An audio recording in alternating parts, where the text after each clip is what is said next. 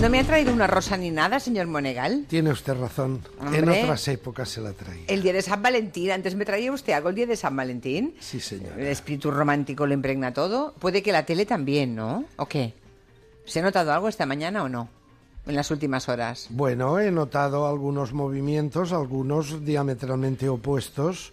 Por ejemplo, han dado la orden en Mediaset de que las criaturas en nómina hagan el favor de pasar por First Dates.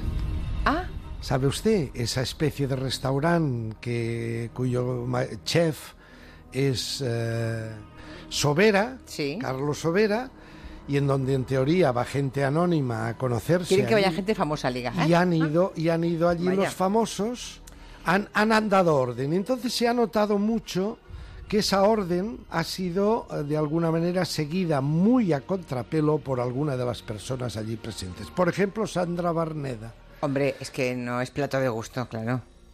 oiga qué, ¿Qué? pasa y se ha presentado sola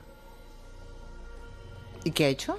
A ver, eh, Telecinco, para las estrellitas que tienen nómina, les han dicho, tenéis que pasar por First Dates. Pongáis como os pongáis. Estáis eh, a, nuestro, a sueldo nuestro, tenéis que pasar por allí. Bueno, Ah, eso es lo que usted supone, vamos, lo ve. Lo ve. Vale, vale, no sí, sé. Me lo ha dicho mi canario flauta. Ah, vale, vale, vale, no sé, es que yo... Y, y entonces, mm, para los que no quieren ir con su pareja, Van solos. van de lo que llaman, se han inventado la figura de consejeros o consejeras del amor. Ya.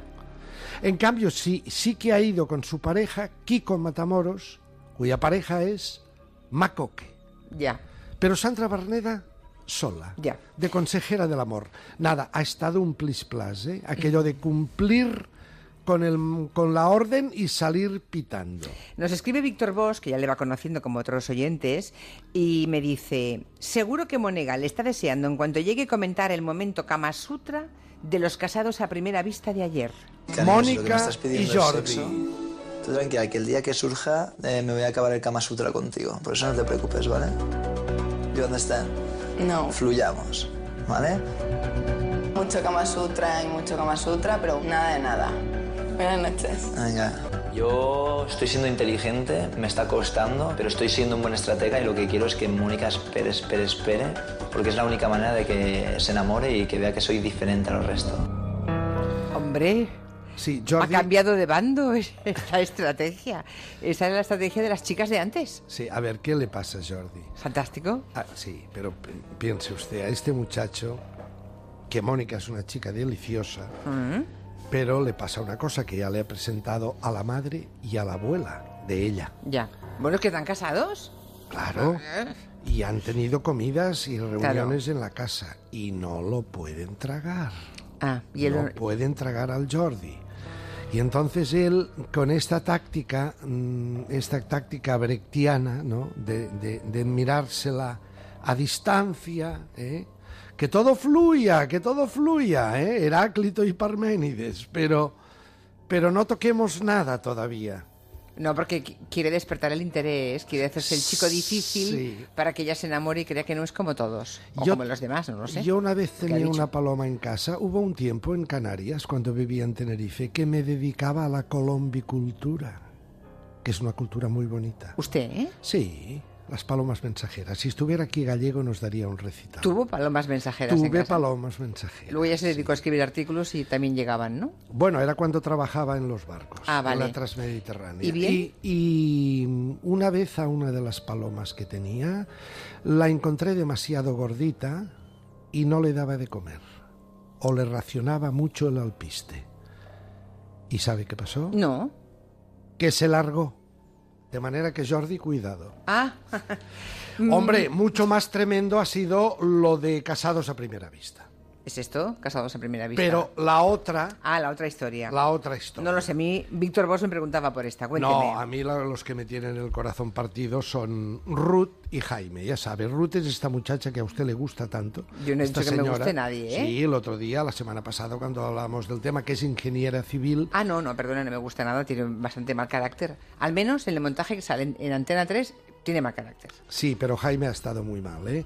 A ver, ella es ingeniera civil y se, le- se, se lo lleva por Cáceres. Bueno, ya sabe que no do- por el tema del roncar Sí, duermen en camas Duermen, separadas. no, no, en camas y en habitaciones separadas. Ya, ya, ya. Claro. Pueden ser camas separadas, pero no en la misma habitación, no, en, en habitaciones separadas. Pero es que, claro, estos dos ya no se aguanta, ella no se aguanta. Ha llegado un momento que Jaime le ha dicho, no, pues tú a mí no me gustas, tu cuerpo no me gusta. Y ella se lo mira y le dice, mentiroso, mientes. La primera noche de bodas me dijiste que tenía un cuerpo precioso y el no sé qué. Y, no- bueno. Y al final acaba diciéndole él, sabes que te digo, que no te contesto, se levanta de la mesa y al final le dice una cosa muy fea. Le dice, Ruth, te puedes ir a cascarla. Ostras. Eso es muy feo. Pues sí. Hombre, ella tiene manías, tiene unas manías que a mí, yo ahí me pongo al lado de, de Jaime, francamente. Llegan, como viven ahora en su casa, en casa de ella, en Extremadura,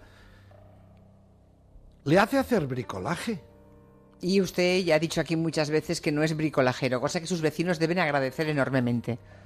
Sí, señora, mis vecinos y supongo que el gremio de oficios. También. Porque para eso están los fontaneros y los lampistas y los Carpinteros. carpinteros Sí, y señor. demás. Sí, Porque, señor. Y entonces ella le hace hacer cositas, ¿no? Ahora pues este bote de silicona para pegar un no sé qué de un parquet. Dice, oye, y le dice Jaime, para eso hay operarios. Se les cuenta, pero claro, cada uno Sí, a sí. su oficio, ¿no?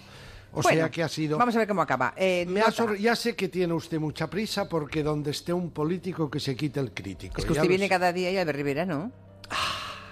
Claro. A usted le gusta Albert Rivera. ¿eh? No, a- Sí, sí, diga la verdad. Eh, señor Monegal, a mí ni me gustan ni me dejan de gustar los políticos.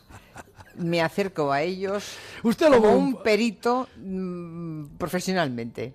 Ahora imagínese un día que está usted con su madre en La Paloma. usted y Pero si su no madre. existe La, la paloma. La Paloma era aquel baile tan bonito Sí. que había en la calle del Tigre de Ay, Barcelona, ay, que en ay, Madrid ay. debe haber un lugar Tiene más similar. peligro que una piraña en un video. ¿Eh? Iban las chicas con su mamá. Sí. Se sentaban en un palco y entonces el pollastre tenía que pedir pri- permiso para...